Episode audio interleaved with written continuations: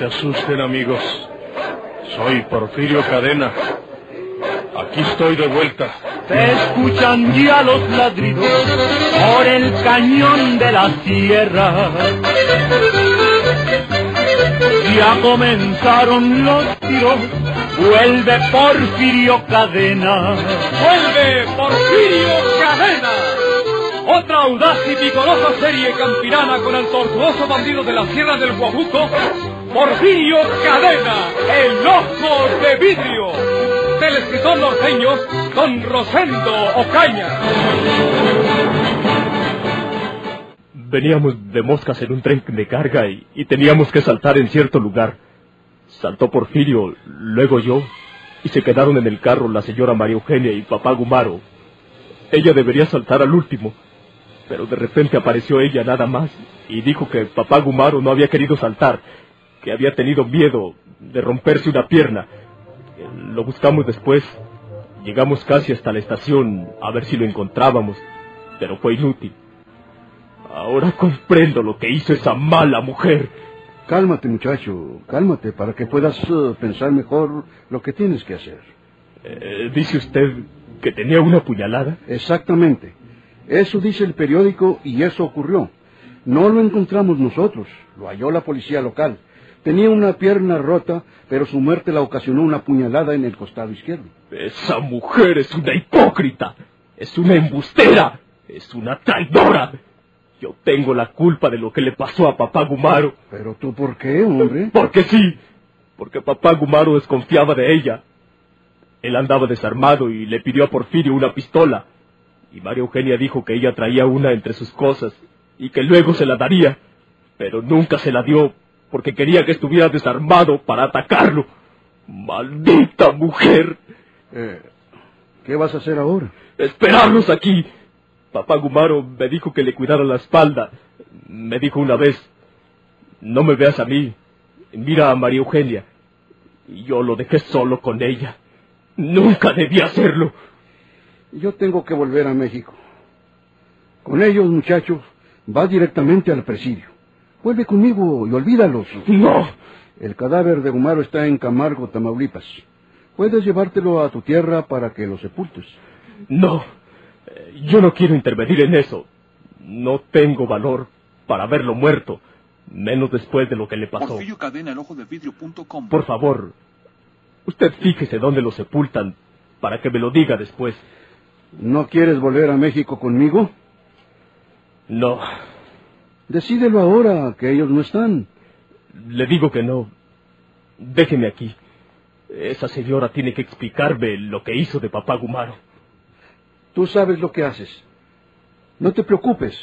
Yo te diré dónde queda la tumba de Gumaro cuando vuelvas por allá. Hasta luego.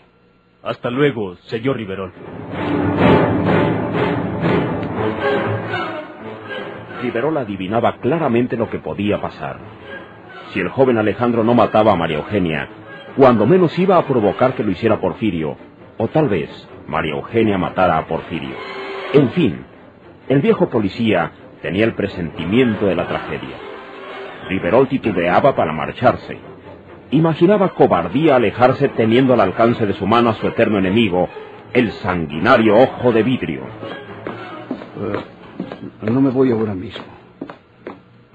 Veré dónde paso el resto de la noche y mañana telefoneo al licenciado a ver qué me aconseja.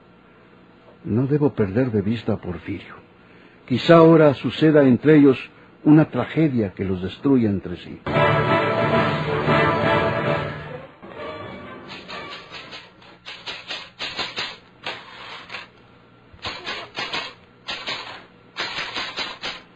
¿Cómo dijo usted que es su segundo apellido, señor Cadena? Rodríguez.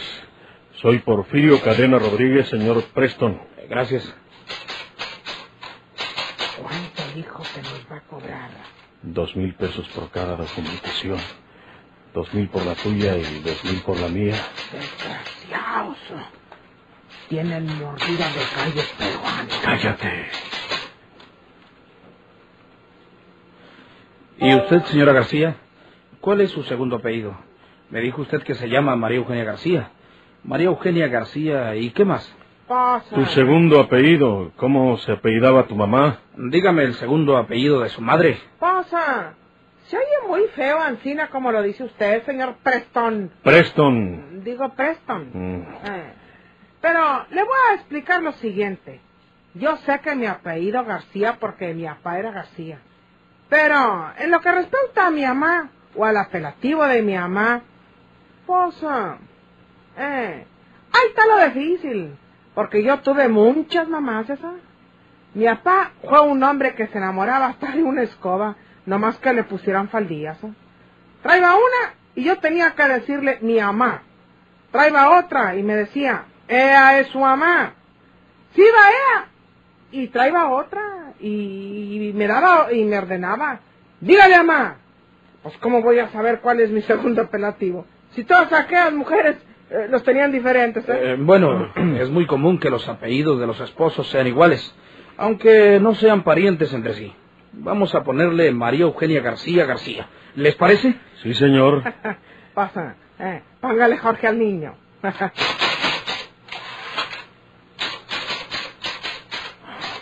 Me pites la pata. No es Preston, es Preston. Tú le dijiste, señor Preston. Se me olvida. Muy bien. Ay, ¿sabe por qué? Pero este amigo me cae gordo.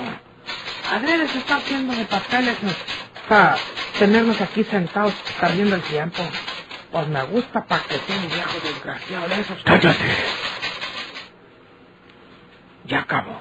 Eh, sí. En caridad de Dios. Eh, aquí tienen ustedes su documentación.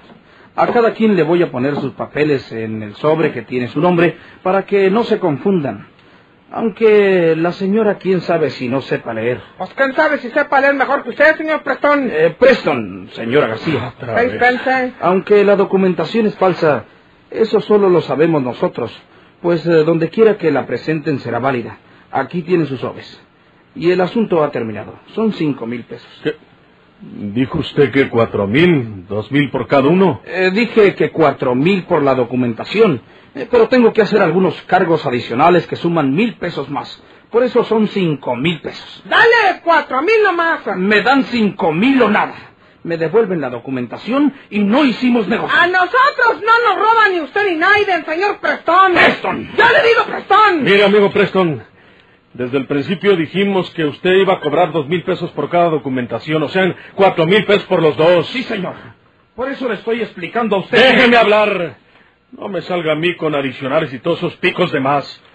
Le voy a dar sus cuatro mil pesos y quedamos arreglados. Devuélvanme los papeles. ¡No le devuelvas nada! Usted viene a ser la manzana de la discordia, señora García.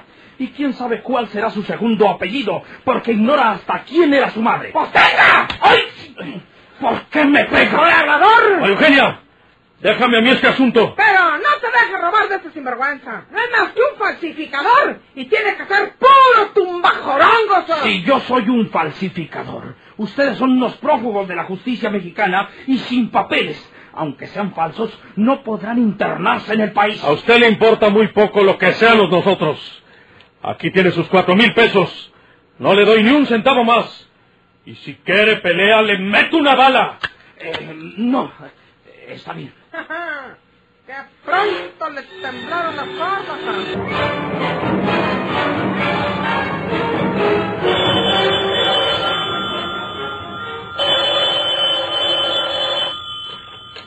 Bueno, Licenciado, tiene usted una llamada de larga distancia. Es el señor Riverol. Espere un momento. Sí, señorita, gracias.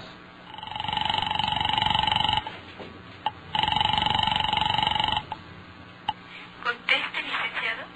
Bueno, bueno, licenciado, sí, le habla Riverol. sí, Riverol. ¿Qué pasa? He estado pensando en usted. Si esas gentes ya se perdieron de vista, déjelos y regrese a Monterrey. Yo ya estoy mejor y podemos regresarnos a la capital. Licenciado, le habla usted desde el pueblo fronterizo de Guadal, de la República de Guatemala. ¿Qué? ¿Está usted en territorio de Guatemala, Riverol?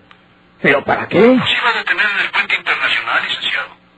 Pero no comprende usted las complicaciones que puede acarrear una detención en el puente internacional. ¿Acaso pudo detenerlos? No, no, no, señor, pe- pero lo hubiera conseguido si los guardias guatemaltecos me ayudan. Pero estoy seguro que estaban de parte de ellos. Hubo una balacera en el puente y se internaron en el pueblo. Véngase, Riverol. No cometa más tonterías. Aquí informaremos a las autoridades correspondientes y ellas sabrán lo que tienen que hacer, si es que ordenan la extradición o no. Pero véngase usted para Monterrey. Correcto, licenciado. Es lo que pienso hacer por la mañana. Es una lástima que no pueda llevármelos bien maniatados.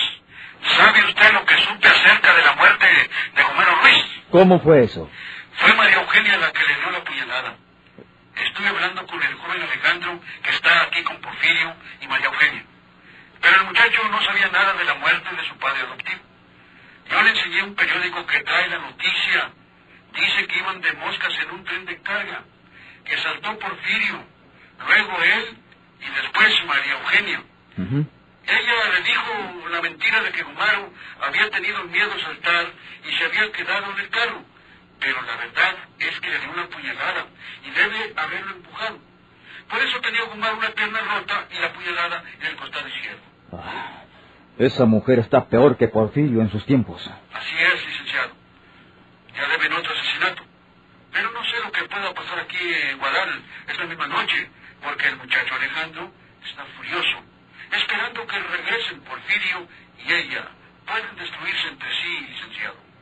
Usted no espere nuevos acontecimientos, Riverol. Véngase. Usted ya cumplió con su deber. Véngase a Monterrey en el primer avión que pueda sacarlo de allá. Eh, sí, sí, señor. Así lo haré.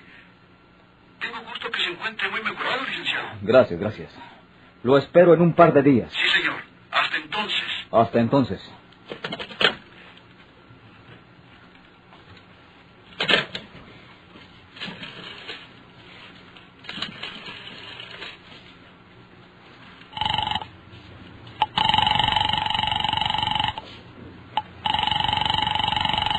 Bueno, Eh, señorita, soy Méndez Pirrin. Por favor, llame a la compañía y arregle que esa llamada de larga distancia la carguen al hospital. Y ustedes la pongan en mi cuenta oficial, para que no la tenga que pagar por allá, Riverol. Con todo gusto, licenciado. Gracias. No había necesidad de estos gastos. Pero Riverol, tratándose de perseguir a Porfirio Cadena, parece un perro de presa.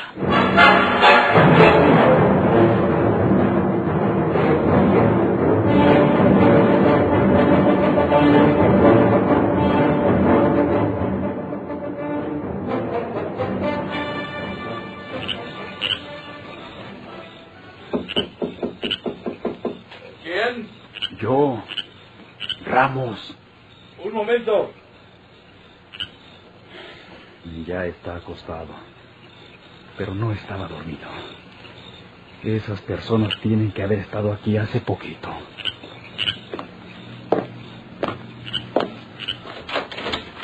¿Qué pasó, Ramos? ¿Estuvieron aquí los mexicanos que te recomendé? Sí, pero no me dieron nada de más y no puedo tampoco repartir nada. No te vengo a pedir nada. ¿Puedo hablar un minuto contigo? ¿De qué se trata? Podemos hacer un negocio que nos deje muchos miles de pesos. ¿Con los mexicanos? Sí. Pásale. ¿Qué tanto hace que se fueron? Ya hace rato. ¿Te dijeron dónde están alojados? Sí. ¿Qué, qué hay con ellos? Tienen mucho dinero. Cuando me pagó a mí por la pasada del puente, abrió un beliz pequeño, pero hasta arriba de billetes. Él es Porfirio Cadena. Ya lo hemos leído en los periódicos. Es un bandido mexicano que ha robado mucho y ha matado mucha gente. Le dicen el ojo de vidrio. Ese es. Sí. Chihuahua. Y yo me puse pesado con él. Quería sacarles unos pesos más, pero no se pudo. La mujer que viene con él, otra fiera, me dio una bofetada porque le dije algo que no le gustó. ¡Qué bárbaro! Te expusiste a que te mataran. Él desfundó una pistola cuando yo quise devolverle el golpe a la vieja. Total, tuve que contentarme con lo que le había dicho que iba a cobrar. ¿Y qué querías tú? Pues... eh, ¿Cuál negocio se puede hacer con esas fieras? ¿De qué sirve que traigan mucho dinero si traen también las pistolas para defenderlo? La policía mexicana los persigue. Por eso fue la balacera del puente. Podemos caerles en su alojamiento, matarlos y robarlos. Al cabo la policía lo que quiere es que se mueran. Lo dijo el agente mexicano que nos iba a detener en el puente. Era bueno saber que nos iba bien. ¿Y por qué no ha de ser así? Les caemos cuando estén dormidos. ¿Tienes miedo? Bueno, vamos.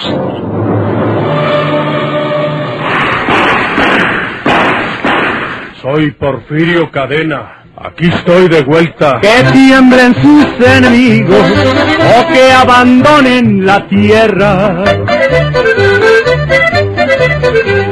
Ya comenzaron los tiros, vuelve Porfirio Cadena. ¡Vuelve Porfirio Cadena! Por esta estación y a la misma hora, sigan escuchando los emocionantes capítulos de esta nueva serie campirana del borrascoso bandido de la Sierra del Guajuco, Porfirio Cadena, el ojo de vidrio. Muchas gracias por su atención.